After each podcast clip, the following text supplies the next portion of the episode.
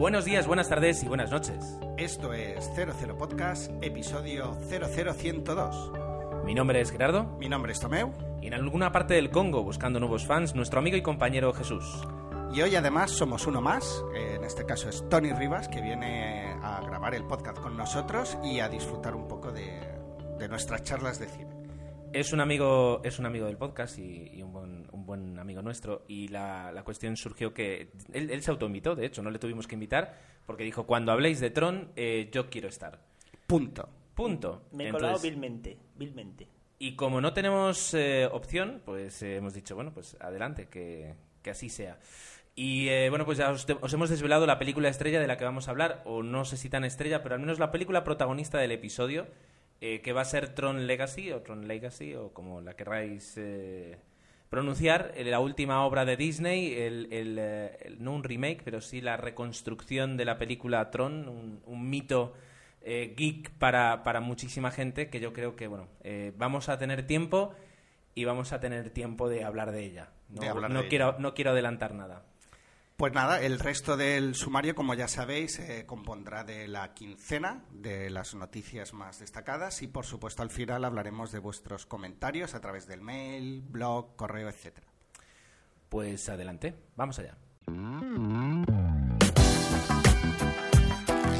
Y normalmente en las quincenas, pues Tomeu no me deja, no me deja lección, empieza a hablar él, o, o antes de darle a grabar me obliga a que yo le pregunte qué tal su quincena. Cree que así pues va a mantener el, el protagonismo y el estrellato de un, de un podcast que, que, nunca ha tenido estrellato ni protagonismo, es decir, porque aquí somos, somos uno normalmente. Pero hoy somos uno más. O sea, yo y... no. Normalmente, hoy somos uno más. Y creo que incluso Tomeu no, nos dejará que sea Tony el que comience hablando de una quincena. Eh, de una quincena que además ahora yo creo que nos va a salir mejor, porque este, vamos, vamos a reconocerlo, eh, Gerardo se ha equivocado, yo me he equivocado, y este es el segundo intento. Entonces, eh, ahora de repente veréis que todas las ideas son muy conexas y es porque lo estamos repitiendo, y por tanto, eh, además lo estamos repitiendo para vosotros, para que quede mejor todavía. Sí, en, en, la versión primogénea también se metía conmigo, o sea que el ensayo ha funcionado. El ensayo ¿no? ha funcionado, sí, de hecho he corregido un par de cosas, ya no te he llamado animal. Sí, eh, mucho etcétera, más. etcétera. Sí, más sí, has, has, sido un poco más educado. Más educado, más educado. Has borrado los latigazos también, ¿no? Eh, también. Las agresiones físicas nunca aparecen. Vale, vale. Pues, eh, Tony, eh, nos decías que has visto, aparte de Tron, otra película. Y ahora los padres son ellos. Y ahora los padres son ellos. Pésima traducción de Little Fuckers, aunque es como Jungla de Cristal, que una vez ya has jorobado la primera, el, el primer título, luego las secuelas las tienes que... Las tienes, tienes que, asumirlo. Ir, exacto, tienes que asumir tu, tu fallo. Eh, la última comedia Ben Stiller, uno de mis actores preferidos, cómicos, eh, y yo solo vi la primera, me quedé en la primera, con la segunda ya no. ¿Qué tal la peli? Muy bien. Es una comedia muy sencilla, muy ligera, no es, es la típica comedia para ir a ver en vacaciones, pero no es la típica comedia de, de ir en vacaciones en Navidad. Es decir, no aparecen los escenarios típicos navideños, los árboles, las bolas, no. Oh. Bueno, a veces cansa es que a mí me gustan las pelis navideñas. Pero a veces, pero luego las ves en agosto y no, no. pierden sentido. Entonces, sí. sí, es verdad que sí, dentro de todo. Bueno, sí, que bello es, es vivir, hay que verla en Navidad, punto pelota. ¿eh? Bueno, sí. sí. Pues está muy bien, es una película donde se centran básicamente en el protagonismo de Robert de, Robert de Niro y de Ben Stiller, de su historia y, y bueno, me, a mí me gustó mucho. Interesante. Y el, el reparto actoral, es decir, eh, porque es, yo puedo, bueno, hace unos días estuve en, en Nueva York y, y, la cantidad de pasta que se habían gastado en publicidad era constantemente las fotos de, de Ben Stiller y de, y de, y de Robert De Niro. Que creo que como aquí, el tráiler incluso se ha vendido así pero una barbaridad. Y, y, luego veías a la derecha pues las fotos de todos los actores que participan y dices, claro, es, es, una película que vas a ver porque dices, claro, con tantos actores buenos, algo bueno tiene que tener la película. Sí, sí, ya te digo, está muy bien y además en, este, en esta película eh, meten a dos actores más, sobradamente conocidos como Heavy Kittel y como Jessica Alba, por tanto el presupuesto se va en los actores, en el sueldo de los actores básicamente. Y Dustin Hoffman aparece, porque en el tráiler no lo veía, yo creía que no lo iban a sacar en esta, que se lo iban a quitar de un plumazo y veo que sí que, que sale. Sí, Dustin Hoffman sale, lo que pasa es que es como Barbara Streisand, salen muy poco. Claro. Porque como toda la historia se centra en eso, en, en Robert De Niro y Ben Stiller, en su relación en, en, lo que se ve en el tráiler, que es que ahora le va a pasar el, el, el, ser el padrino de la familia. Eso está bien, ¿no? Bien buscado, digo yo. Sí, está muy bien. Eh, está muy bien y además, sobre todo, toda la, la, trama que lleva todo eso. Pero ya te digo, tanto, tanto Dustin Hoffman como Barbara Streisand salen lo justo y necesario. A mí lo que me... Lo que me bueno, no, no me para, pero el tráiler me parecía muy explícito y quizás te quita el factor sorpresa. Ya llega un punto que lo quitas, digo, porque te memorizas la película antes de verla. No, eh, así como en muchas comedias sale que basta ver el, el tráiler y ya sabes los chistes buenos que van a ver. Exacto. Hay, en el tráiler solo te rompen uno. Todos los demás hay unos cuantos bastante buenos. Bueno, pues no, yo creo que sí que la veré. No, esperaré porque hay prioridades, pero también es verdad que la cartelera es un poquito floja, o sea que... Sí, no, no hay mucho más que ver. No es, sí, es, no, no es el, me- el momento más álgido de la cartelera en, en este año.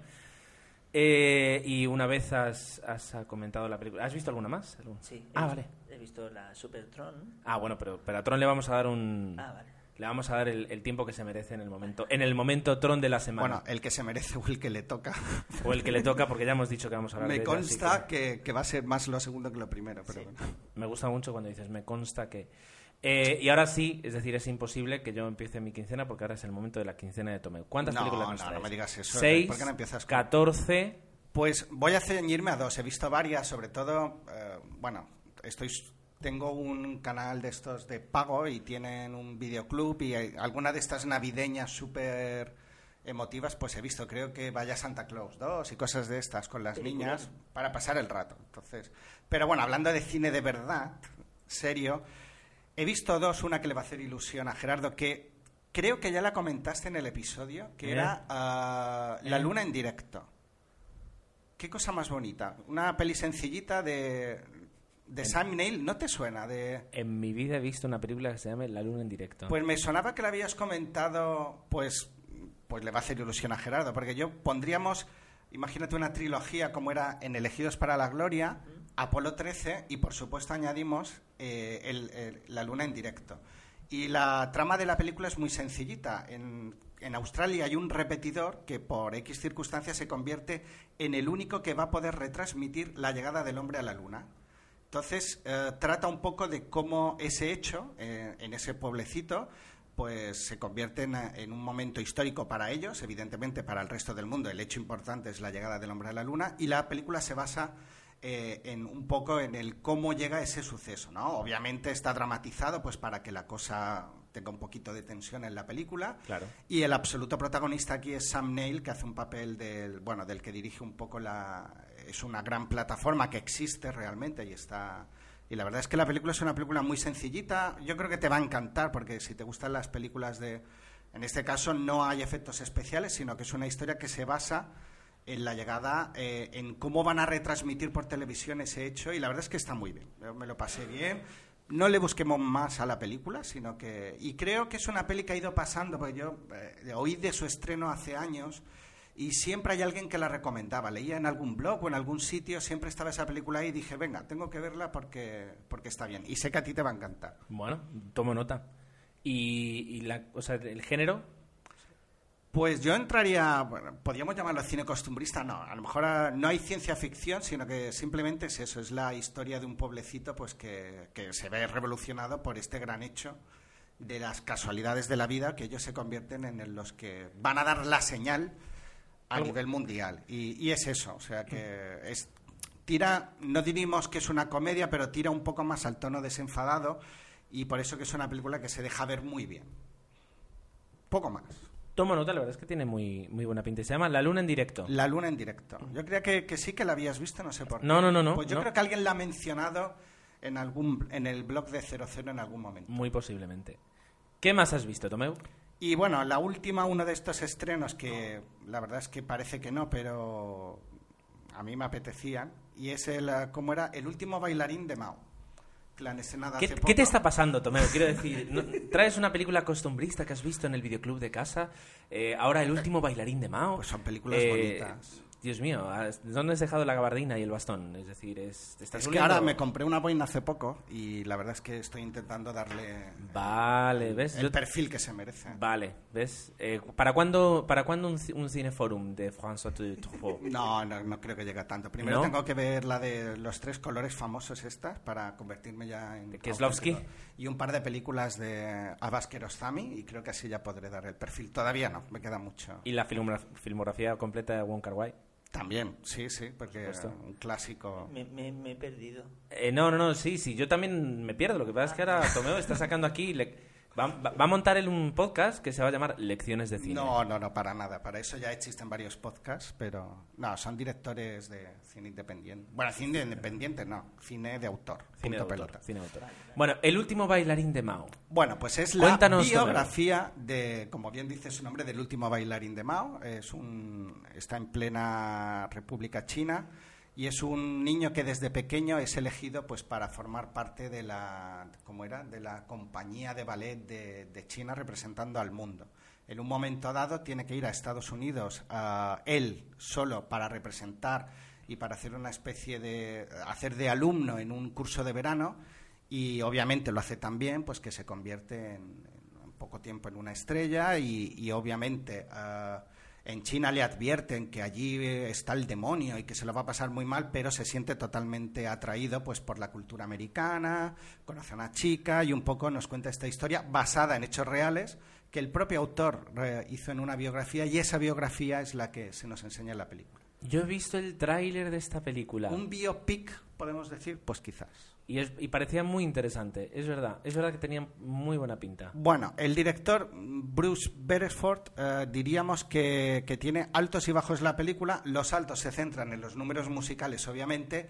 Los bajos es en la historia en sí. Los personajes no están muy bien dibujados. Entonces, es la típica película que, que- que nace con vocación para ser un estreno con Oscars y tal, y yo creo que no lo consigue. Funciona como entretenimiento, pero luego ya a nivel dramático le falta bastante, bastante peso. Vaya, pues no la veré. Mm, No sé, yo la vi y me lo, me lo pasé bien, pero es verdad que no es una película de, de Oscar. Pero bueno, O sea, que sigue siendo una, una película de, de baile. Sí, bueno, gran parte de, de- del ex- de lo bueno que tiene la película son los números de baile, por supuesto. Y si te gusta el ballet, en este caso. Yo no soy un gran fan del ballet, pero reconozco que, sobre todo, mm, está muy omnipresente el lago de los cines, obviamente, que es- parece que hay que recurrir a los tópicos, pero aquí está muy bien llevado y, y la verdad es que está bien. También en se ese sentido, bien. También se aprovecha un poco de la moda de la película nueva que va a salir, de Black Swan, creo que se pronuncia Swan, de, de la nueva película de Natalie Portman, donde el, el lago de los cines tiene un gran protagonismo. Sí, Sobre se ha estrenado ya esta película, creo, aquí en España. No estoy En. España no. En España Todavía no. En España no. Tenía pinta En de... Estados Unidos creo que sí. De dura, dura esta película. Sí, el sí. tráiler era muy... Buah. No, en España no se ha estrenado porque yo soy bastante fan de Natalie Portman y quiero verla. Entonces, si eres fan de Natalie Portman, debes estar llorando Sí. Por las calles. Eh, luego comentaremos eh, en las noticias eh, novedades sobre la vida personal de Natalie Portman, que en realidad no nos importa y nunca hablamos aquí de noticias personales, pero bueno, estando aquí Tony, haremos una excepción.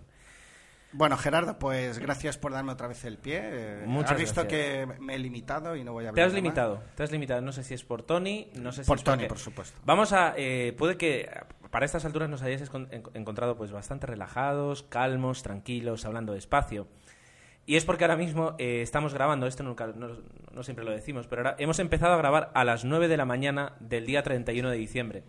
Y nos hemos citado aquí a las ocho y media, lo cual significa que, en- aunque no es el gran madrugón de nuestras vidas, pues sí, para grabar un podcast sí que es un poquito madrugón. Tony, de hecho, a- ayer no se creía del todo que fuéramos a grabar a las ocho y media de la mañana. Y teniendo en cuenta que hoy es la noche vieja, que lo cual hace que seguramente a las 12 no nos iremos a la cama, será un Exacto. poquito más tarde. Entonces estamos así como todavía un poquito de... que- asumiendo la realidad, asumiendo que, que todavía prácticamente no hemos desayunado. Bien, pues eh, no hace falta que tú me des el pie porque pues estoy acostumbrado, así que yo mismo empiezo a hablar de, de mi quincena, eh, que la voy a concentrar en dos películas, dos películas eh, ligeras, porque a veces con, con esto de la Navidad, pues demasiados dramas pues eh, puede llevar a, a- a síndromes depresivos, así que mm, he decidido ver sobre todo comedias y películas ligeras.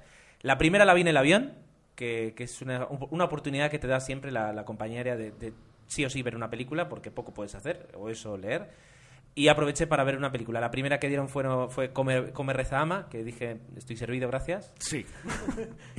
Pero la segunda es, eh, fue Salvando las Distancias. Una comedia romántica, totalmente comedia romántica, que además hacía tiempo que tenía ganas de ver, eh, pero no llegué al- a, a tiempo al cine y esperaba a que apareciera en DVD para poder, eh, para poder tenerla. Eh, una comedia protagonizada por Drew Barrymore y Justin Long. Justin Long, que se hizo famoso, aparte de ser el Atlátere de Bruce Willis en la cuarta de la jungla de cristal por ser el Mac de los anuncios hola soy un PC, hola soy un Mac. Es decir, es, se, se hizo famoso en realidad con eso. Aunque ya, a ver, películas ha hecho, no es que el chico sea, sea nuevo. Pues una, mm, una comedia ro- romántica, romántica, ¿no? No, sé, no llega a romántica, porque drama hay muy poco, en realidad es sobre todo romántica más que romántica. En la que, eh, pues, un- estos dos chicos se conocen por- como siempre, por casualidad, inician una relación con el problema de que ella, al principio de todo, ya le dice, dentro de unas semanas me tengo que marchar a mi casa en San Francisco y él está en Nueva York. Entonces eh, deciden emprender, y esto no es un spoiler, porque aparece en el tráiler al principio, deciden intentar eh, llevar la relación a distancia con todas las dificultades que eso implica y con todas las oportunidades que da para hacer un guion en el cual tú tienes que mantener una, una relación a distancia. La película está, funciona muy bien. La verdad es que tanto Drew Barrymore como Justin Long son dos actores que para, para las comedias pues, se, les da muy bien. Eh, no esperemos momentos dramáticos ni, ni ninguna sorpresa, porque desde luego novedades no hay, pero eh, cumple muy bien su función. Es, es ligera, es entretenida, eh, te da lo que te avisa y no intenta ser ni más graciosa de lo que es, ni tomarse más en serio de lo que en realidad es. Eh, interesante. Mm, punto. Es decir, ¿se puede ver? Pues sí. Es decir, si tienes ganas de estar tranquilo, verte una película en casa sin, sin mayores eh, pretensiones, te va a funcionar muy bien.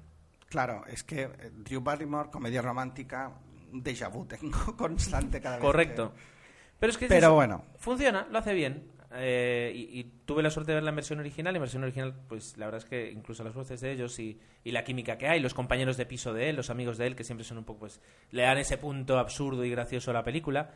Eh, los secundarios es un poquito extremos para, para alimentar un poquito todas las historias. Lo típico, sí. Lo típico. Los roba escenas. de- Pero funciona, es decir, punto. No- Bueno, no venga. Me gusta. La segunda película, una que tú habías recomendado y que la gente además, pues muchos en el podcast me, nos habíais Ese recomendado. Tú señalándome es acusatorio o descriptivo.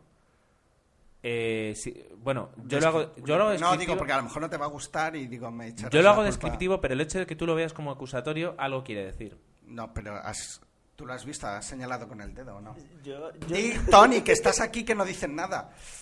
me pegan. No, eh, Zombieland. Ah, bien, bien, bien. Bien.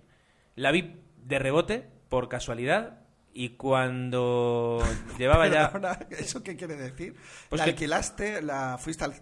eh, digamos, se puede decir que la alquilé. Vale, Porque, de rebote. eh, sí, pero no tenía pensada ver esa y al final terminé viendo esa. Que suele pasar, vas al videoclub, están todas alquiladas y al final tienes que... Y Hay- suelen ser las mejores películas. Muchas veces. Me ha pasado muchas veces. sí. Ciertamente. Me pasaba muchas veces. Pues justamente es lo que ha ocurrido con Zombieland. Me he encontrado con una película de zombies, eh, pero es una, en realidad es una comedia, es una comedia muy divertida, eh, donde, tú- como tú dices, eh, Tony, es de las, poca- de las pocas películas donde los zombies corren. Que, es- que eso es lo mejor de la película. Que se las pelan. Y el personaje de, Je- de Jesse, no sé si es Jesse o Gis, creo que es Gis, no sé si era Jesse, Eisenberg eh, es muy bueno, el personaje es muy divertido, está muy bien creado para, para dar juego durante toda la película. El punto descriptivo con la voz en off, eh, pues funciona, funciona muy Sí, bien, a amigo. modo de lecciones de cómo... de cómo sobrevivir a una invasión zombie. Está muy bien.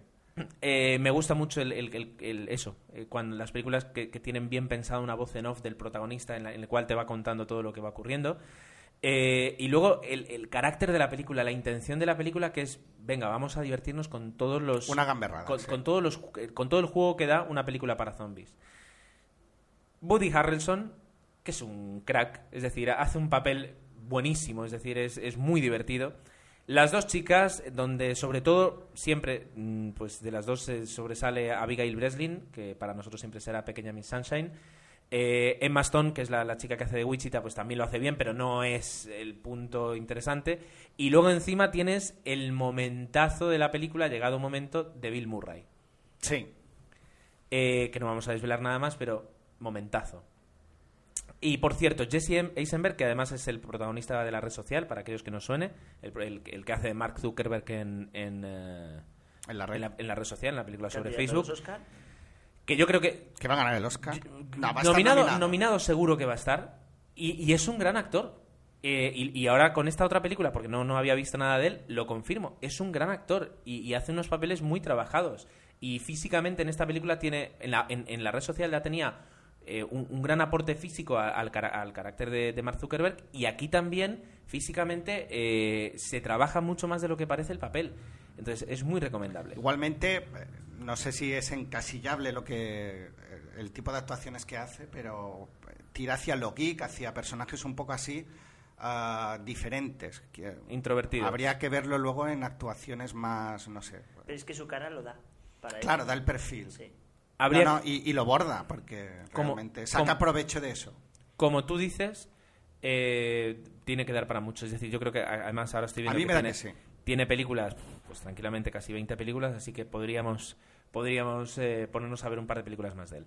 La película, aparte de eso, pues tiene, tiene mucho, mucho presupuesto, es decir, eh, no han escatimado y, se nota en el, en el sentido de que se dan lujos, eh, como toda la parte final de la película, que yo creo que además es un homenaje a, a las películas de zombies clásicas, gamberras, y, y está muy bien. La verdad es que muy recomendable. Mm, El tema zombie da un poquito de asco, pues a lo mejor da un poquito de asco, pero des- desde el primer momento, como no te lo estás tomando del todo en serio, es diferente y funciona muy bien. Ah, voy a hablar de un tráiler que vi ayer, porque ayer fuimos, fui- fuimos a- con, con Jesús y con Natalia a ver, a, ver Tron al cine. Y, y lo tengo que decir. Río, una película de animación de la gente de Ice Age, que creo que esto es Fox, si no voy mal, de dos pájaros en Río de Janeiro. Terminó el tráiler y nosotros, o sea, estábamos muertos, a carcajadas nos reíamos. Qué bueno, qué bueno. Eh, yo no sé si es el único momento gracioso de la película, pero es espectacular y ya solo por eso tengo ganas de ir a verla. ¿Sabes a qué, me recuerda, a qué, a qué película me recordó el tráiler? ¿A cuál? A los tres amigos de Disney. Hombre, esa me la compré yo en DVD hace unos años, es un clásico y es espectacular para la época. Es Sí, que no sí. he llegado a verla yo entera. ¿Sabéis de qué año es? Los tres bueno, Los Tres Amigos sí, es, es, es un clásico de Disney en el que el pato Donald, eh, un loro brasileño y un, Y un gallo, gallo mexicano. Hacen un recorrido y van contando historias. La película es del año 46, 40. Pues yo me acuerdo de ir a verla al cine con mi madre cuando era súper porque la habrán reestrenado varias veces. La película original es del año 46, que aparece Carmen Miranda y todo. Es un, es un peliculón, Sí, sí. es un peliculón. Sí, sí, sí, la, si la recuerdo tengo flashes en mi cabeza de, de- de- de cuando la vi de pequeño y es que me encantaría volver a verla. Pues. Fernando, perdonad por el. Fernando Trueba no hizo luego Los Tres Mariachis basándose un poco en esto, una película que fue un fracaso en taquilla. Que creo que también era, eh, era una película de Fernando Trueba, había tres mariachis, ahora no recuerdo el título. Es olvidable porque es uno de los fracasos de Fernando. Y creo que sí que se inspiraba un poco en, esta, en estos dibujos, imagino. No lo sé. Luego yo sé que ahora no vaya a ser que me esté confundiendo con el tema de los tres, los tres amigos, porque luego estaba la película de Steve Martin, eh, Chevy Chase y, y no recuerdo ahora el, el- Creo que es esta la que estoy diciendo. No, pero esa no es de Fernando Trueba. Creo que sí, ¿Ese es de Fernando Trueba? creo que sí. Bueno, espera. Bueno, sí, venga, busque. Po- podemos seguir hablando mientras. Vale, la película es del 86, se llama Tres amigos y está dirigida por John Landis. No, pues. Creo que. No, Y es Fernando Mar- Trueba dirigió otra película y por eso a lo mejor lo estoy confundiendo. Ahora. Y es de y el tercero era Martin Short, por cierto. Bueno, Sí, sí, esa que tú amigos. dices, sé, cua- sé cuál es. Pues mira, yo la confundía con esta, pero sé que él hizo otra que eran otros actores y que fue un fracaso en taquilla. pues espérate que, que la de la de Disney no sé si se llama mm, Los tres amigos o cómo se llamará. La, la tengo que revisar, de todas formas, yo creo que todos la hemos visto de pequeños y, y sabemos cuál es. No, Sí, no sí. sé si me acuerdo si se llaman Los tres amigos. Es que no recuerdo si se llama así, sí. creo que sí, pero es que que no la veo por aquí. Porque pero bueno. piensa... pien- Los tres caballeros. Esa.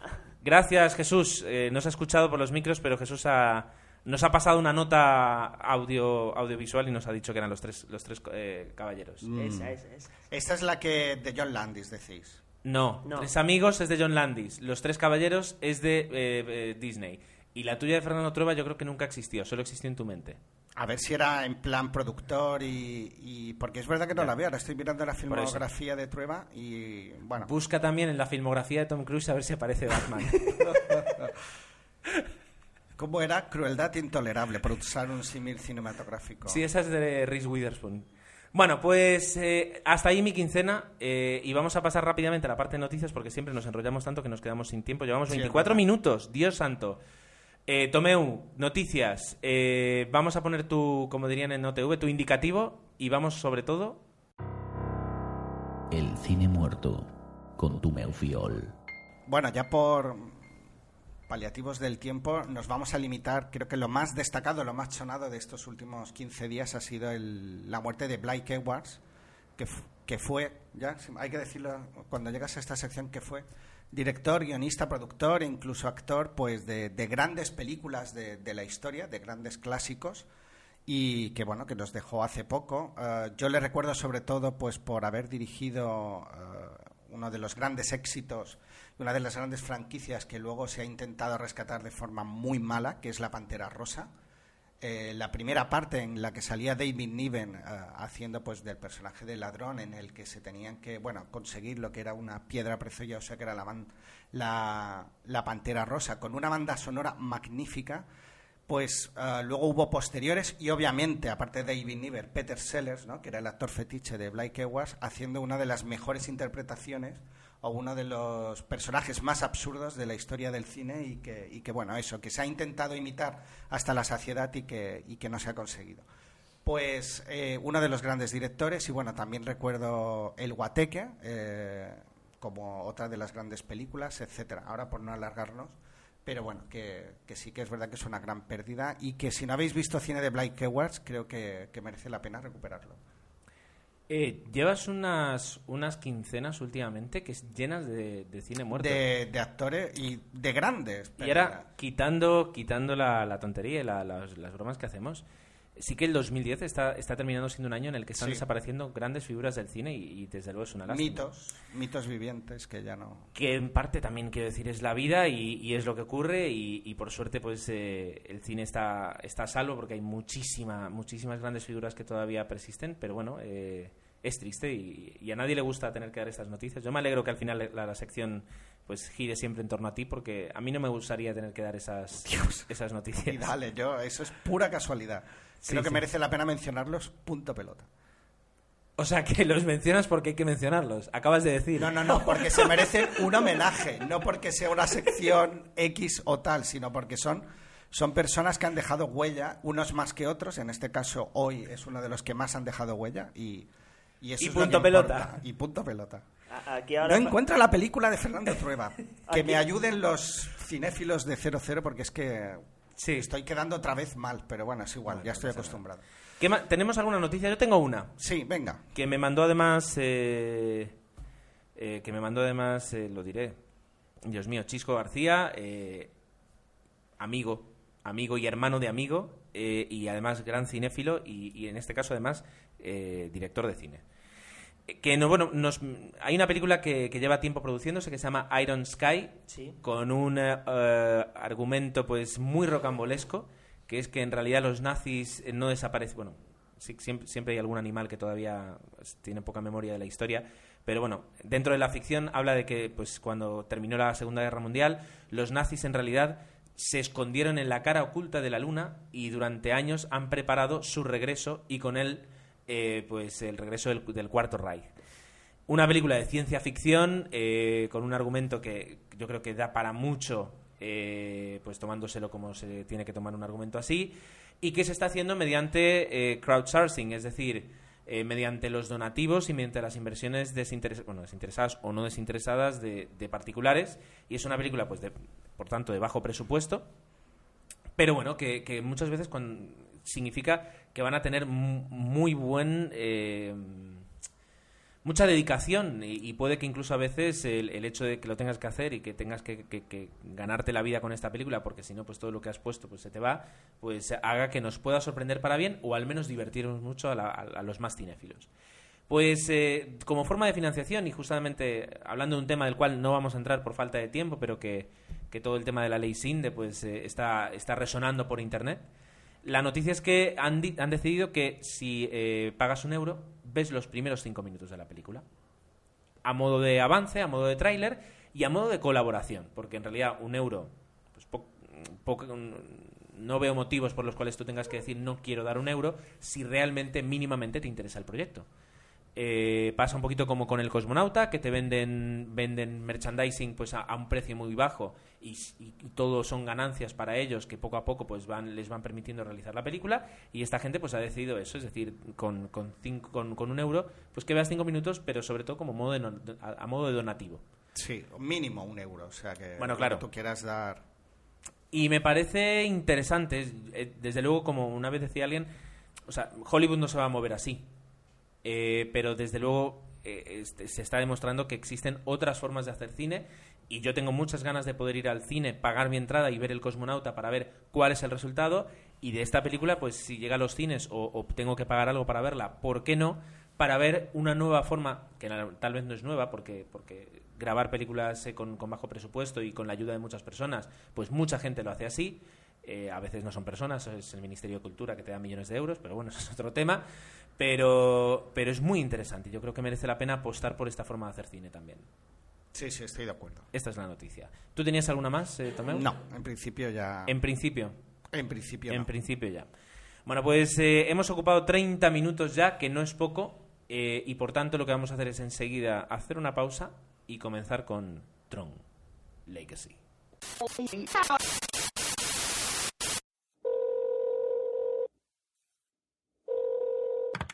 Buenas tardes. Está usted llamando a Apple. Si quiere comprar un iPhone 4, pulse 1. Si ya lo ha comprado y no tiene cobertura, cómprese una funda. Si quiere subir un podcast a iTunes, pulse 2. A ver, el 2. Manténgase a la espera. A saber por dónde me salen estos ahora. Dígame. Hola, ¿es Apple? Correcto. José Antonio Apple al aparato. Mire, quería colgar un podcast en iTunes. Nombre del podcast. Teleadictos. ¿Y de qué va eso? De series. Otro. Pero si ya hay mil de esos. Hombre, sí, pero es que este es un micropodcast. Analizamos una serie en cada episodio y damos las noticias más destacadas de la semana, todo resumido en 15 minutos. Visto así, me convence más. ¿Lo quiere explicit o clean? Démelo explicit, por si acaso. Hala, pues ya lo tiene. De aquí dos o tres días ya se lo puede descargar. Diga que sí, que las prisas son para los ladrones. ¿Perdone? Nada, nada, que muchas gracias, hombre. Teleadictos. No solo otro podcast de series. teleadictospodcast.blogspot.com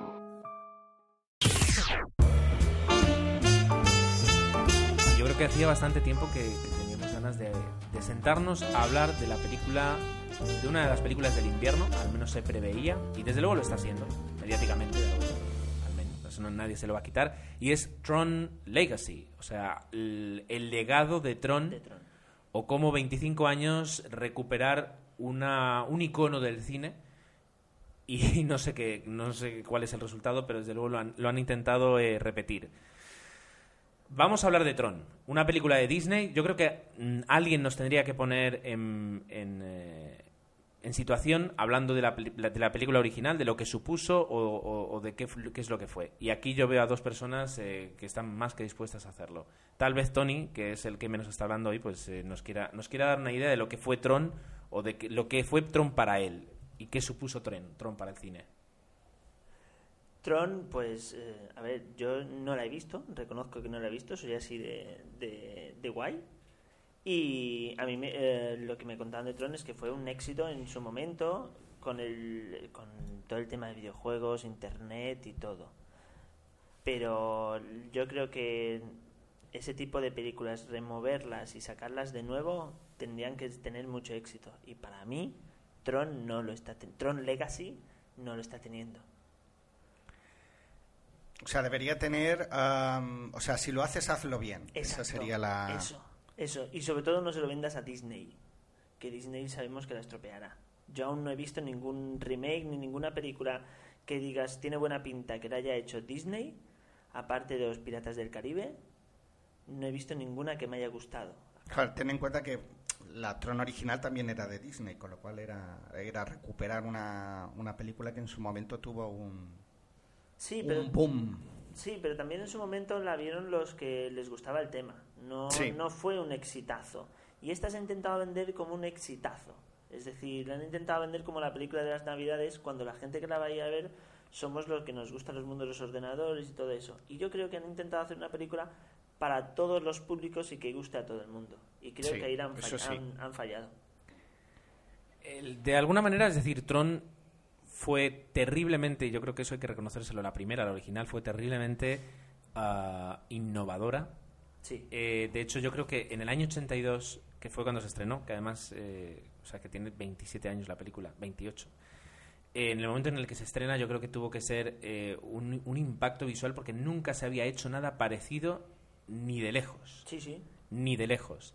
Entonces, el impacto visual que tuvo que tener la película tuvo que ser bestial. Eh, tú ves ahora Tron y te aburre en cuanto a argumento, porque el argumento es bastante flojo. Sí. Es una historia, pero, pero cansa. Eh, sin embargo, la innovación visual de la época yo creo que salvaba cualquier fallo en el guion o cualquier eh, flojeza que tuviera, interpretativa, etcétera, etcétera. Es decir, yo creo que ibas al cine y te quedabas alucinado por lo que estabas viendo. Es que yo intenté verla en casa antes de antes de ir a verla al cine y es que no pude. O sea, me vi los la primera media hora y dije, no puedo verla más. Porque no sé si es que no ha, no ha envejecido bien o qué, pero es que no pude. Yo creo que parte con un guion muy, muy flojo y eso hace que, que- que la película, pues ahora, que lo que ves son unos polígonos de colores comparado con lo que, con lo que podemos ver en, en cualquier película con, con efectos visuales, eh, pues hace que digas, no, no tiene atractivo para mí.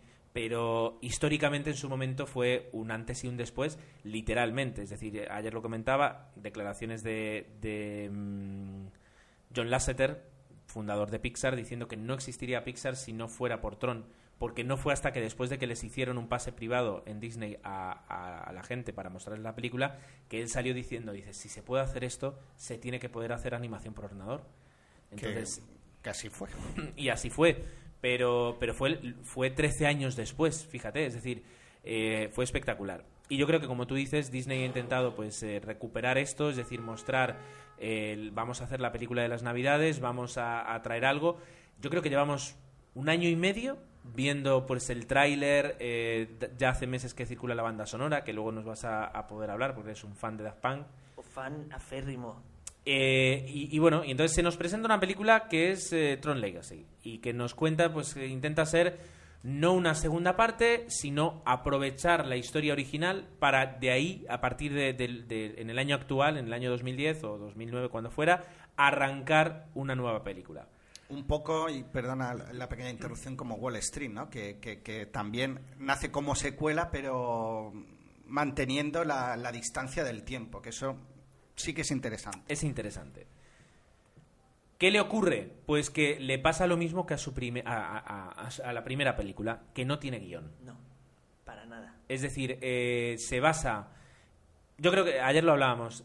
Se basa básicamente en dos pilares la película. Y, y yo fui a ver esas dos, dos- esos dos pilares y por eso salí eh, satisfecho. Que es unos efectos visuales que ahora ya no se puede decir. Después, yo creo que después de Matrix ya no hay nada que, que- que nos vuelva. De momento no ha habido nada que nos, nos abra los ojos como nos abrió los ojos Matrix en su momento. Hombre, origen un poquito. Origen un poco. Sí. Pero, pero en cuanto a la calidad técnica de los efectos visuales, yo creo que hay un antes y un después de Matrix en, en- Sí, en eso ese aspecto. está clarísimo. Y Tron no nos ha abierto los ojos, pero sí nos ha deleitado, porque en cuanto a efectos visuales la película es un derroche, un derroche, y se disfruta, eso es verdad. Y el segundo pilar al que yo iba a ver, o en en este caso escuchar, era la banda sonora, que es una banda sonora espectacular que llevo semanas escuchando, eh, creada por Daft Punk, y que además está muy presente en la película porque sabían que necesitaban mucha banda sonora para poder eh, enriquecer las imágenes que nos estaban mostrando y la historia que nos estaban contando. Entonces, efectos visuales y banda sonora, un 10, pero el resto eh, suspende y el resto se va, se va muy abajo, yo creo. Sí, para mí, o sea, es que tiene dos cosas buenas y dos cosas malas la película. Las dos, de las dos malas, para, para ir primero a lo malo, es la primera el guion, como tú dices, y la segunda es el, el actor protagonista, eh, Larry Flynn, Sam Flynn, perdón, que es Gary Hedlund, que es eh, para mí el nuevo Nicolas Cage. O sea, no tiene expresividad en la cara. Mm, Le está pasando mal, te están atacando, te están disparando. Pon cara de asustado o algo, ¿no? Es verdad que con el actor no, no o sea, las interpretaciones, y entrando un poquito en, esa parte, eh, la más expresiva y la que más... O sea, para mí hay solo dos interpretaciones que se salvan, que son la de Olivia Wilde, Sí. que es eh, Cuorra. Cuorra, que, que, es- que, que demuestra... La del pelo negro. La del pelo negro, Vale. sí. Que, que sí es verdad que, que tiene mm, un poquito de como muestra sentimientos y, y Que a lo transmite mejor algo. dice, me lo voy a tomar en serio. Y la de Michael, eh, lo diré, Michael Sheen. Michael Sheen, que es un poquito el, el- el momento el momento raro de la película en la que hace un poquito como de payaso y como de tiene un- una interpretación diferente al resto de personajes. Menos porque mal, creía que ibas a decir Jess Bridge, que, que realmente está patético en la película. patético. Jeff Bridges prácticamente no interpreta en la película, es decir, eh, Va habla, con el piloto automático y camina más. lento y habla, pero, pero poco hace más. Bueno, perdona, y tiene superpoderes. Bueno, sí, sí, pero A ahí, ratos, a ratos. ahí ya entramos, y, y en eso el especialista es Jesús, en que lo que han hecho ha sido un, un refrito de muchísimas películas del género de ciencia ficción eh, para mostrarnos partes. Es decir, hay partes de la película que dices, esto es Matrix Revolutions, hay parte que dices, esto es Matrix eh, Reloaded, hay otras partes que dices, esto es la amenaza fantasma, Otra hay Blade Runner, presente, omnipresente hay en todo el momentos cine que de dices, ciencia ficción. es Blade Runner, momentos que dices, esto parece el anuncio de 1984 de Apple, eh, hay momentos que es el, mom- el momento de la cueva con el discurso, quiero decir, eh, y luego momentos incluso yo diría de Ocean's Eleven eh, eh, al, principio Ala, de la, ala. al principio de la película. Ah, sí, claro. Eh, está llena de momentos Misión Imposible, me atrevería a decir también, También, en algunos también. momentos. Eh, han cogido muchas cosas y han dicho vamos a, vamos a poner escenas que a la gente le vaya a gustar, pero no tienen ni ton ni son. Y eso es lo que hace que la película pues, pues se, se eche, se eche a perder muchísimo. Yo la Eh, verdad es que tenía la expectativa cero. Es que yo no soy gran fan de la Tron original. No la vi en su momento, me impactó lo suficiente, pero luego no la recuerdo como una de esas películas que vas revisionando.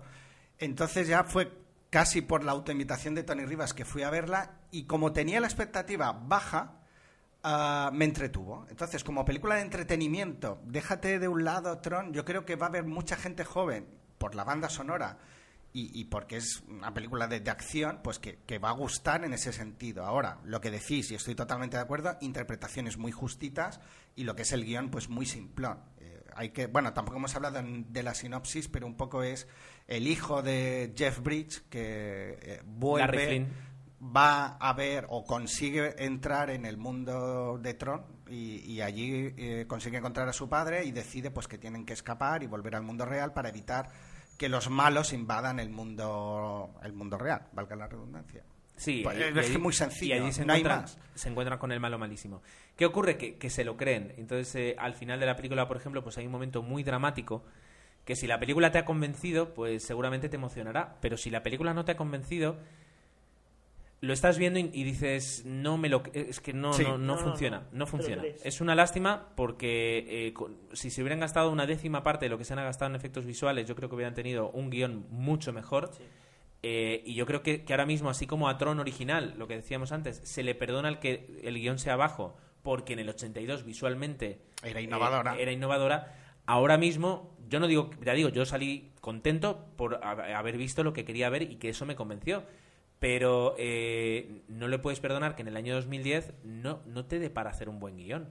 Y no voy a sacar otra película con muchísimos efectos visuales que le ocurre lo mismo, que se centra tanto en los efectos visuales que luego eh, recoge guiones de otras eh, y las utiliza. Es que eh, no- es por no sacar, como en Community el otro día dijeron, una situación avatar. O sea, no, no la vamos a sacar. No, porque ahora mismo me venía a la mente, eh, es verdad, Avatar, el quinto elemento, que sí que, ah, pero ahí lo hacen Pero- con cierta gracia. Pero el quinto elemento, incluso es decir, en cuanto a historia, es, una historia que, que estará mejor o peor, pero tiene mucha trama la película y, y suceden muchas Pero bueno, ahí hay... A mí que conste que me gusta esa película, me lo pasé en grande, pero es eso, un, Será un parece refrito, un recorte de varias películas. pero funciona, quiero decir. Sí. eh, eh, aquí, sin embargo, Le sale bien. hay momentos en los que dices, ya está, ya, ya está ocurriendo esto. Eh, hay momentos, yo que sé, momentos dramáticos en los que no hay drama, en los que directamente pues eh, el, eh, Sam Flint, el hijo, decide hacer algo y, y no hay un, un drama Y- que y digas punto. punto. Y luego, además, es decir, entre los dos entre el personaje de Sam Flint y el personaje de Quorra, que son los, los dos protagonistas jóvenes de la película, se intenta crear una, yo creo que es una tensión sexual eh, que, que- que sea patente durante toda la película e incluso en eso falla porque apenas Sí. apenas hay escenas en los que puedas ver que, que- que hay una chispa que está por saltar No, es que no. prácticamente sé que quieren hacerlo pero incluso haciéndolo no les funciona No, no, porque Quorra parece muy, muy angelical, muy, perdón la expresión, tonta. No sabe lo que es eso. Por tanto, si, si quieren crear una especie de, ten- de tensión sexual, pues dale a que ella entienda lo que es eso. dale más minutos y, dar- o sea, y, y darle más minutos a los Que ya dos. dura la película, casi dos horas. Do- mm, dos horas largas más de dos horas no llega a dos horas y media pero más de dos horas No, dos, bueno, Dos horas. ¿eh? con los trailers. Pero sí. bueno, se salvan los Ah, efectos no, visuales. 150 minutos, tienes razón. Gracias. Eh, se salvan los efectos visuales muy bien, Sí. o sea, espectacular. Sí, en ese sentido, además, la escena de las motos, que es un homenaje al trono original, es fantástica, claro que sí. Ya no solo los efectos visuales, sino la dirección, el diseño, el diseño de, de la película, es decir, eh, Incluso el de vestuario. eh, vestuario eh, y el diseño, digamos, de los, de los escenarios, todos prácticamente virtuales, en los que, en los que trabajan, pues eh, es muy agradable. Ves ahí una innovación y ves ahí un gusto y se disfruta y hace que lo disfrutes. O una modernización de, de Tron, lo cual está Eh, conseguido en ese Exactamente eso. una Exacto. Y luego está muy bien, con cameo incluido, eh, Daft Punk. Sí. La banda sonora, háblanos tú, mejor. Eh, es espectacular simplemente o sea los fans de los fans de Daft Punk llevábamos tiempo esperando un disco suyo nuevo se habían oído rumores de que este año en el 10 del 10 de 2010 porque se conmemoraba un hecho histórico en Daft Punk iban a sacar nuevo disco pero no lo hicieron así pero se, se salió la noticia de que estaban preparando la banda sonora para Tron Ah, hay que decir también que no es la banda sonora original que ellos grabaron. Hay una segunda banda sonora que ellos presentaron a Disney, una primera, mejor dicho, banda sonora que ellos presentaron a Disney que circula por internet, pero no como Daft Punk, sino como otro otro grupo, The Third Twin. The Third Twin, que es bastante, bastante buena. No está tan, tan bien producida, tan depurada como la banda sonora de Tron, lógicamente, pero es muy buena también. Yo he escuchado ese, ese disco y es un disco de Daft Punk. Sí, claramente, o sea... No lo veo, es decir, yo creo que hicieron Disney eso lo hizo bien, le dijo, "No, no, queremos algo más in- instrumental, Sí. más solemne", porque era una película, o sea, era una- un disco normal y corriente, normal y corriente, o sea, un disco normal de, de Daft Punk y no recogía los momentos necesarios para la banda Exacto. sonora. Lo llamativo falta- aquí es que se integra. El 100% de la banda sonora está hecha por ellos. Sí. Aquí hay 22 temas pensados para la película. Eso sí que tiene mérito. Sí, sí, sí, Hacer sí. toda una banda sonora de una película es... Y, y además es eso, lo que tú dices, Gerardo, de que ese otro disco que hay no es un- una banda sonora de película. Le faltan esos toques de, de- de intensidad, de una escena, Cierto. de tal y cual. Y, y es por eso. Y el cameo de Daft Punk es, es genial. A mí, solo de verlo, se me puso la piel de gallina. Pero, a perdonad mi ignorancia, porque es verdad que yo Daft Punk como que no. Eh, ¿Cómo sabéis que son ellos si no se les ve la cara? Porque eso es lo bueno que justamente tiene Daft Punk. ¿Eh? Eso es lo bueno que tiene Daft Punk. Tú vas a un concierto de Daft Punk, que no he ido a ninguno y espero ir algún día en mi vida. Hay dos tíos con unas máscaras. ¿Son ellos o no son ellos? Eso Ahí es está, claro. Pero es decir, te los Qué muestran igual a como los ves, que es decir, es en, en una especie como de altar, Sí, sí. eh, cubiertos, normalmente además eh, en los conciertos están en la oscuridad y tan solo la luz que proyectan ellos desde su cabeza con un aparato pues es la que ven y, y los ves moverse y los ves pinchar y los ves mover sus brazos y no ves nada más. Sí que es verdad que les dan muchos planos en esa escena. y- Demasiados. Es que incluso en eso se equivocan. Porque Es si quieres hacer un cameo, los muestras una vez, dos veces, o les dejas un momento de protagonismo de varios segundos. Pero lo que hacen es, mira, es Daft Punk. Al cabo de unos segundos, ah, Daft Punk, otra vez. Y luego, ah, es que es Daft Punk, es Daft Punk, que los hemos puesto. Ya está. Es que incluso en ellos se equivocan. Es que no Sí, tiene... sí, so- o sea, Curioso esto. Y lo digo como fan, o sea, salen demasiado, tendrían que haber salido. Hay- Hay tres trozos donde salen, pues basta el primero y el tercero, porque el segundo, que vuelven a enseñar en la cara, sobra. El, el tercero, que es que ellos ponen la música, pues dices, bien. Pero es que el segundo sobra. Es que yo, de hecho, sin saber quiénes eran, me llamó la atención. Digo, mira, los de yo que hizo otra vez. Sí, es que es verdad. Mira tú. Por eso, yo, yo no sé si es que tenían acordado una serie de segundos o algo, pero bueno, que se No, podía- yo creo que era un homenaje a, a Sí. los fans. Digo yo, vamos. Sí, porque saben que hay mucha gente que iba a ver la película porque... Por la banda sonora. por Claro, banda yo no era consciente de eso, además eh, veo eso, la omnipresencia de ellos y es verdad que como música electrónica funciona perfectamente Es la es película. buena. Es que, y además eh, han sabido ponerla en muchos temas, en muchos momentos de la película y eso es lo, lo interesante. No sé si nos queda algo más que comentar de, de Tron. Yo Creo que le hemos Yo- diseccionado, pobre. Yo quiero decir una cosa. Aten- adelante, Tony. Ah, el 3D. Yo cuando Cierto. ya empieza la película, perdón por, por decir, no voy a spoilear nada, pero cuando empieza la película y veo el cartelito que pone, esta película ha sido rodada en 3D, aunque tiene escenas en 2D, por favor no se quite las gafas, dije, ay Dios mío, ¿dónde me he metido? Sí. ¿Dónde me he metido? No, eh, vamos a decir una cosa. En esta película, luego lo habla, salíamos y, y Jesús es un... Pero, es- ¿La visteis en 3D vosotros? Sí, la vimos, por sí, sí, acotar. sí. la vimos en 3D. Hay opción sin 3D. me Hay suena- opción sin 3D. Yo la... Sí, porque si no, tú no la hubieras podido ver. No, no, yo la vi en 3D, pero digo, hay opción sin 3D porque yo prefiero verla sin 3D. Claro. Yo, a partir de Tron, eh, me niego a volver a ver una película en 3D. Yo es que creo que no, no aporta He, nada. he visto Jes- demasiadas. y Aparte de ninguna ha Avatar. sido buena. Jesús ha visto. Jesús es un claro opositor al, al 3D. Yo soy un opositor no- moderado. La verdad es que no, no me, me aporta muy poco. Y en esta película, es decir, así como hay películas como tú decías, como Avatar, que, que sí están pensadas para el 3D y que- Justificadas, sí. y que dices, bueno, se disfruta. Más o menos, pero se disfruta y dices, no te sientes engañado. Con Tron, por ejemplo, te das cuenta que el 3D es simplemente para poder cobrar más cara la entrada, porque luego, sí, está en 3D, pero no te está mostrando nada. Películas de animación como la de Río, la que comentábamos antes, de, de los dos pájaros que de repente se tiran por el corcovado a volar en el tráiler, pues dices, mira, me está aportando más porque da más juego. Pero es que esta película no se ha pensado bien para el 3D. Entonces, ¿para qué me estás haciendo poner unas gafas si yo las podría disfrutar sin? Y de hecho, como tú dices, los primeros 15 minutos o 20 minutos de la película son sin 3D, que yo hubo un momento que me quité las gafas y la vi sin gafas porque dije, es más cómodo. Eh, Claro, el toda tema la parte de- de- del mundo real, digamos, debe ser sin 3D. el tema del 3D yo creo que en algún momento se va a compensar. Ahora mismo los estudios están apostando muy fuerte por el 3D, aunque hay directores que se niegan. a- El otro día, bueno, hace unas semanas hablábamos de que Christopher Nolan había convencido a la Warner de que eh, la tercera de Batman va a ser sin 3D. Eh, Bien. Christopher Nolan también, Inception, Es dijo que si hay un buen guion. no vamos a hacer 3D, porque en realidad lo que es decir, queréis más dinero, pues vamos a hacer una película más buena que la vea más gente, pero no vamos a estar cobrando más por lo mismo, porque además luego dices, estoy pagando yo casi 2,50 euros más, ¿para qué?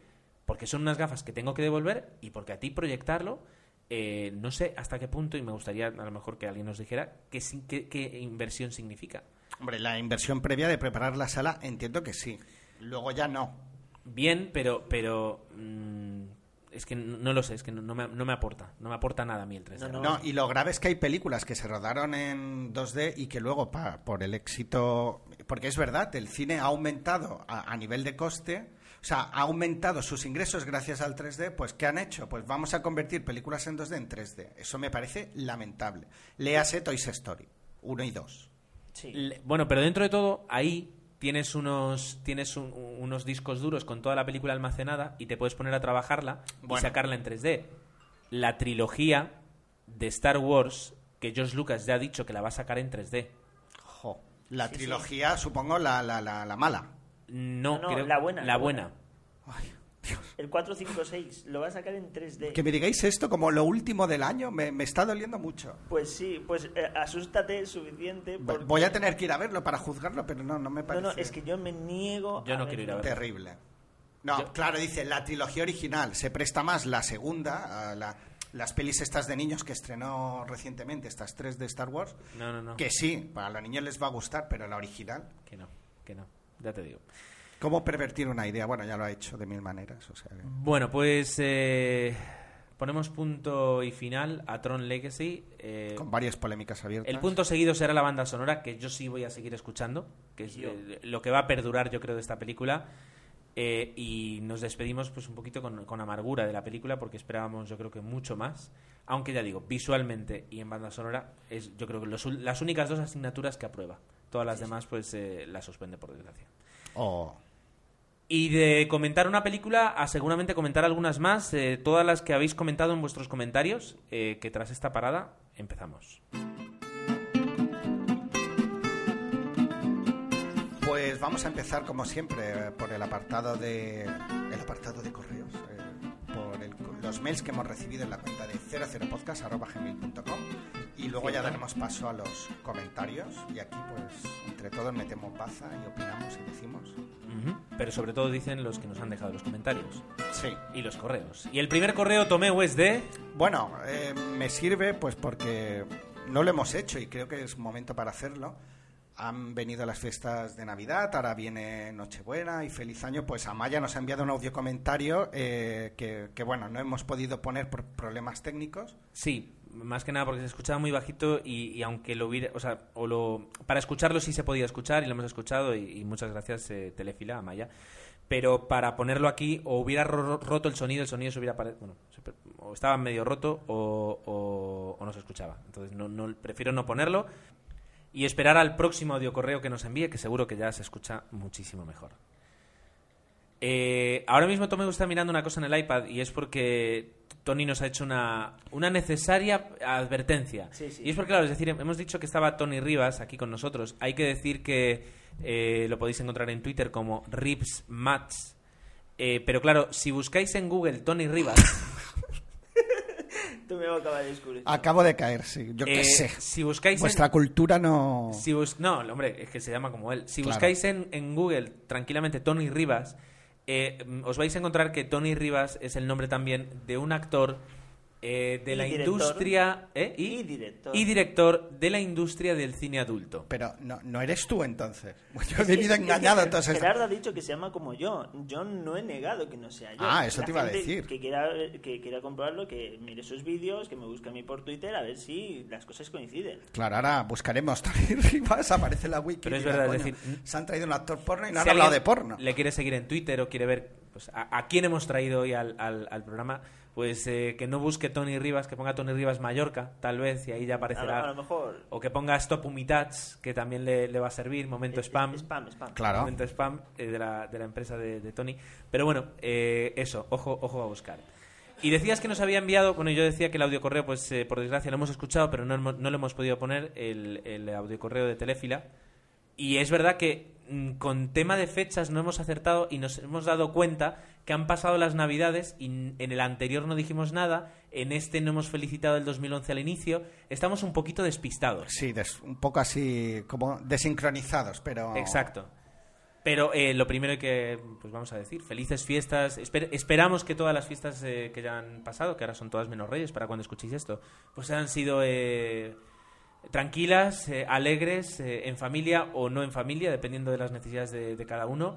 Pero sobre todo, pues eh, que hayan ido bien y que no haya habido ningún problema y que cuidado con el tráfico y con, y con las cosas que, que a veces suceden, que con cuidado y, que os deseamos sobre todo para este, bueno, se publicará el día 3, por tanto os deseamos un 2011 eh, pues fantástico, con cine y sobre todo pues eh, con, con bienestar para todas las familias en estos momentos difíciles para este nuestro mundo entero prácticamente. Qué bonito. Bueno, en el, como era dentro del apartado de felicitaciones, María de Torpes para Todo, pues también nos ha enviado uh, un mail deseándonos felices fiestas y creo que con una, bueno, no lo podemos reproducir con una card o un vídeo en donde podemos ver la felicitación, pero obviamente no lo vamos a no lo vamos a poner. ¿Y qué más, Gerardo? Creo que en el apartado de mails más o menos creo que esto era todo. Ah, hay muchos mails de spam que no, no vamos a leer. Sí, Pero cre- creemos eh, que se da, hemos- las fechas se dan, ¿eh? Para enviar 50.000 Creemos, cosas raras. creemos que hemos ganado la, la primitiva, la- una lotería, una lotería, la lotería de Google con Sí. 500.000 libras. Exactamente. Eh, y, tenemos- y tenemos hay que- una señora en África que me pide si le puedo gestionar su herencia en España y que me da casi el 50%. Estoy Pues- en- tramitándolo. Ah, es- Eh, ese mismo correo que el otro día recibí de Banesto diciéndome que pusiera mis datos. Exacto, Que, que yo exacto. no tengo cuenta de Banesto, pero bueno. No, pero la- solo te piden la contraseña de tu tarjeta. Me parece 100% seguro y fiable, ¿no? Ah, vale, vale, vale. La- la- la- lo, lo extraño es que yo no tengo cuenta en Banesto, pero le voy a dar, le voy a dar la de mi casa. Claro, no, pero tú dile, mira, no tengo la cuenta, pero tengo esta, le pones el número y la contraseña Ah, y todo vale, para que él vale. vea. Perdón, ¿eh, ¿podemos hablar de cine? Sí. Bien. Bueno, habrá películas sobre phishing, que no te preocupes, llegará. Sí, eh, sobre pesca. Pues mira, eh, justamente el primer comentario que teníamos en, en el episodio 101 era el de Telefila. Justamente. Dice que le- eh, ella nos rec- te recomendó, bueno, nos recomendó y tuviste el diario de Noah y eh, pues... eh, no, era Adri la que nos había recomendado. el Adri y. Telefila. Exacto. Pues decía que, bueno, que se alegra de que te gustara, emotiva donde las haya y con muy buen reparto. Dice que eh, si me aburrió, dice si le aburrió el orfanato y Belén Esteban no le gusta como actriz, que mejor pasa de los ojos de Julia. Belén Esteban. Sí, Belén Esteban. Exacto. Lu- Luego vino la broma, pero eh, puso por error puso Belén Esteban. Yo creo que a veces, es verdad que, que la tenemos tan, tan presente en el subconsciente, por desgracia, que la confundimos muchas veces. Pero a fe, aquí pone Belén Esteban, Tony. Vale, aquí vale, está escrito yo- Belén yo no Esteban. sé Yo he leído lo que hay. No, pero ha estado atento, digo, porque... Sí, sí.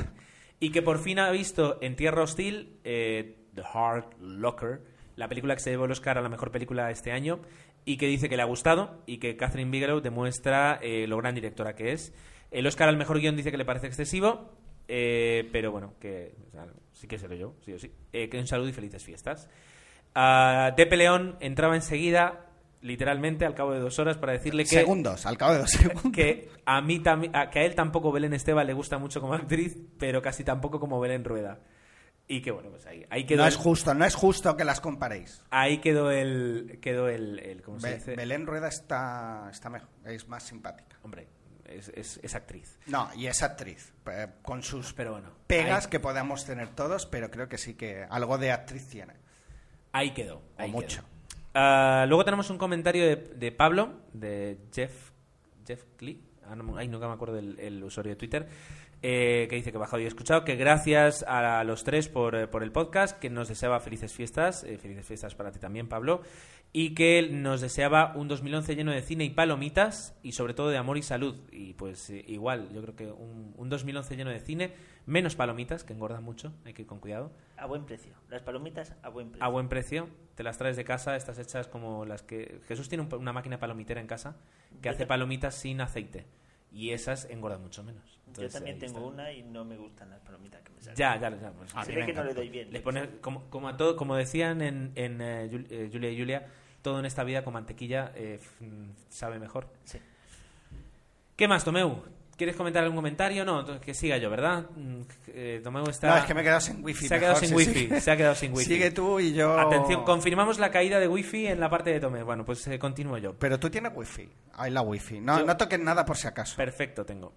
Eh, Sheldon 2 nos dice que enhorabuena por el podcast, que es realmente genial, pues muchas gracias, que es un nuevo oyente, bienvenido, y que jamás había escuchado un podcast en su vida, pero empezó a escucharnos después de que un amigo le recomendara el episodio en el que trajimos a Marco Tabuas, eh, alias bueno. el actor de doblaje. Gran episodio. Gran episodio. Y tenemos que traerlo otra vez eh, para que hable, porque es la ventaja. Es decir, habla él y no tenemos que hablar nosotros. Eh, que no se acuerda el número, aunque no fue hasta el 95, así que empezó a escucharlo a escu- a escucharnos asiduamente. Pues eh, que es un fan total. Pues bienvenido y esperemos que no te decepcionemos nunca. O si te decepcionamos, que nos perdones. y que con respecto a repetir el primer episodio, dice que ha sido una, una genial idea.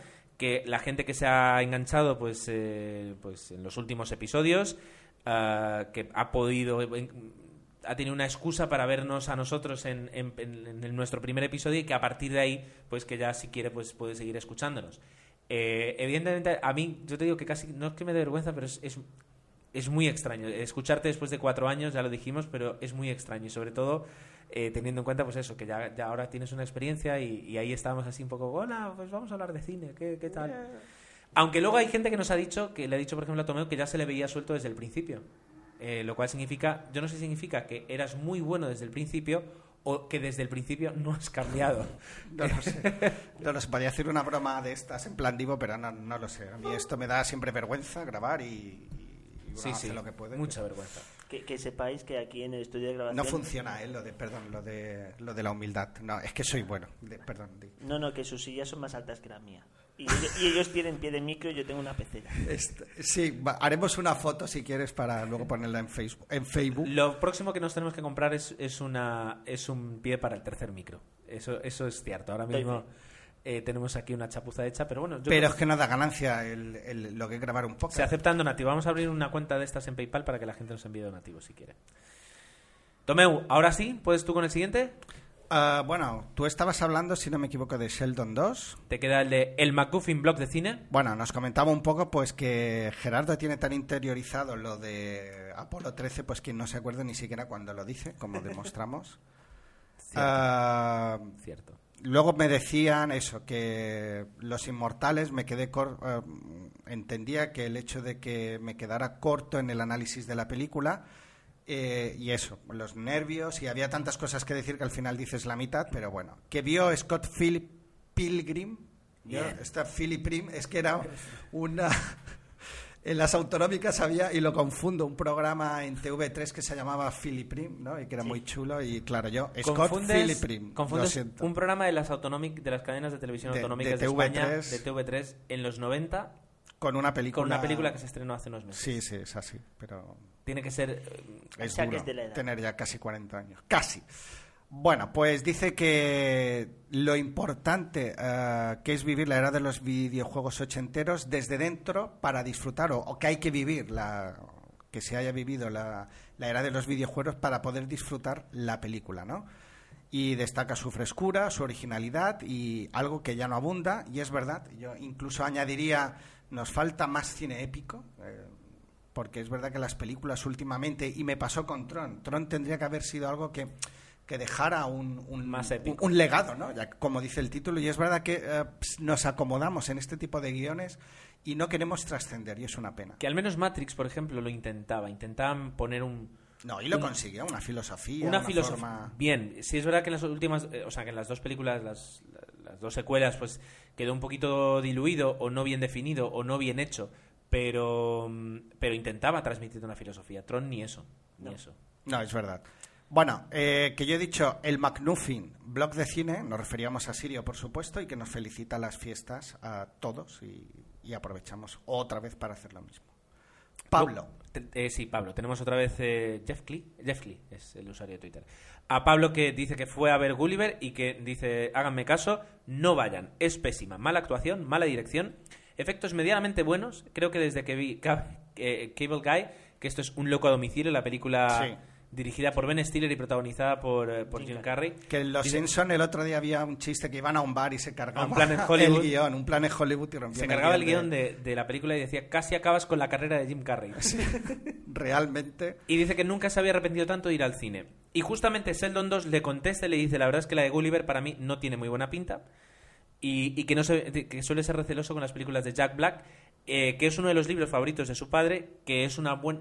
Y su padre le dice que es una muy buena crítica a la sociedad. sí, eh, está Gulliver. muy bien. Lo que son los viajes de Gulliver. Pero eh, dice cosa que no sé si plasmará bien en esta película. Yo creo que en esta película se han basado en el juego que da tener un gigante eh, en, en una tierra lejana Es una excusa. y punto. Yo la verdad es que sí. Ahora pensándolo así, eh, sí que puede ser bastante ligera la película. Recuerdo una adaptación, yo creo que fue además teleserie de estas que le encantan a Tomeu, de Ted Danson en, como, Sí. eh, que hizo de los viajes de Gulliver. Que además era una miniserie, porque creo que además contaban todos los cuentos, o sea, toda la historia de, de los viajes de Gulliver.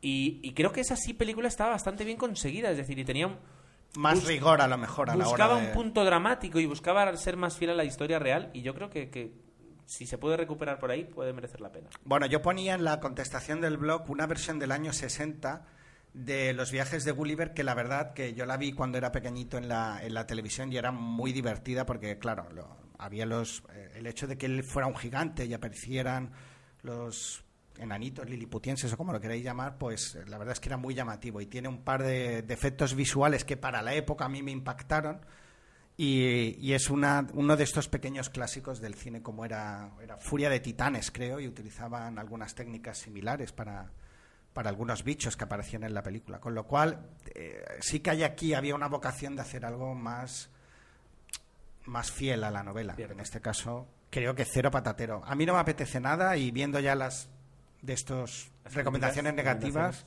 no voy a ir. Yo de Jack Black solo he visto dos películas buenas. Una es una comedia romántica que hicieron hace poco con The Holidays. The Holidays, que como comedia romántica me gustó muy De bastante. Holidays, ahora no recuerdo. Con Kate Winslet, Jude Law y Cameron Díaz. Exacto. Ah, sí, sí, sí. Me gustó esta película, es verdad. Y ver a Jack Black en una comedia romántica me impactó un poco. Y la otra es la gran película, a la gente que le guste todo el mundo, todo el mundo de la música rock y heavy, Tenacious D and the Peak of Destiny.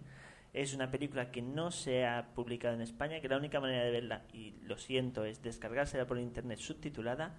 Y es un musical heavy muy divertido. Ostras, ¿cómo se llama? Repite el título.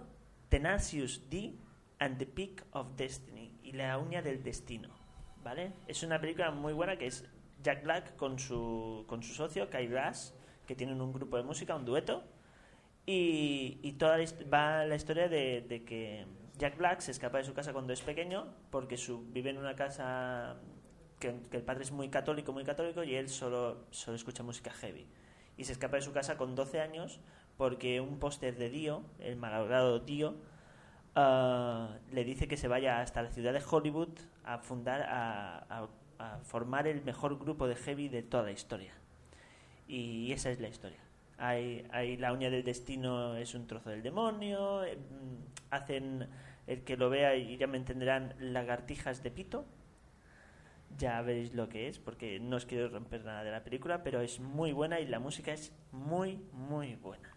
Pues mira, eh, buena recomendación, yo creo. No, no conocía esa película y, y puede ser muy interesante. Es una Claro, película cuan- friki, es una película Cuando has dicho eso, re- creía que te referías a Escuela de Rock, No, no, no, no. en la que la versión doblada, yo no la había visto porque no, no me llamó la atención, pero el otro día la daban en la tele y lo doblaba a Jack Black, Danny Martin del Canto del Loco. El peor doblaje que he visto en años e- es, o sea, cómo cargarse una película viendo a, a Jack Black, que es un personaje más histriónico, con la voz así como super guay de, de Danny Martin, e- era terrible, o sea, no, no se salvaba. En, en cualquier escena en que él hablaba era como de risa. Es curioso. Versión porque- original for the win. Sí, no, es que en este caso eh, me llamó muchísimo la atención. Dije, mira, me has hecho recordarlo porque Cosa que de lo me- peor. Cosa que me recuerda, ¿a- ¿alguien pilló la voz de Jorge Lorenzo en Tron? Ah, no. no, es no. verdad que tenía... Ten- Uno de los motoristas, te- ah, me acabo de acordar ahora, teóricamente tenía la voz de Jorge Lorenzo. Bueno, debió decir una frase, porque es verdad que Es no hablan verdad. casi. Si hay un motorista que tiene cierta relevancia Sí, en la escena. cuando- sí, Sí. cuando se ponen juntos parece, pero no, ahora me, me- me ha venido Pues puede ahora ser. en la cabeza. Pero no sé, no sé si tenía una frase o dos frases. Es una que- frase te diría. Claro, No- es no imposible. Ya no recuerdo el diálogo que tenía. Sé que hablan durante un momento, pero... ¿Ves tú por la izquierda y yo por la derecha? Eh, Algo así, punto, no, no hay más. Eh, yo no me acuerdo. No. Pero bueno, sí. Pues ya hay que tener bemoles pobre para No traer a alguien así. para, una escena. Me quedo con el cameo de la voz de Fernando Alonso en Cars, Sí, que es más Mejor. divertido. Y el, el, el de Lobato también. Y, Ah, Lobato por cierto, yo de- a Jack Black le añadiría otra película que es Tropic Thunder. Ah, no me bueno, sí, sí, sí. Muy bien, pues aquí acaba el podcast entonces. No, de verdad, vamos a. Yo creo que es un buen momento para, para ir cerrando temas. Ya no tenemos más comentarios. Es verdad que las fiestas hacen estragos a veces en, en- en el tiempo que podemos dedicarle a internet, porque para eso está la familia, para dedicarle un poquito de tiempo a veces, o al trabajo.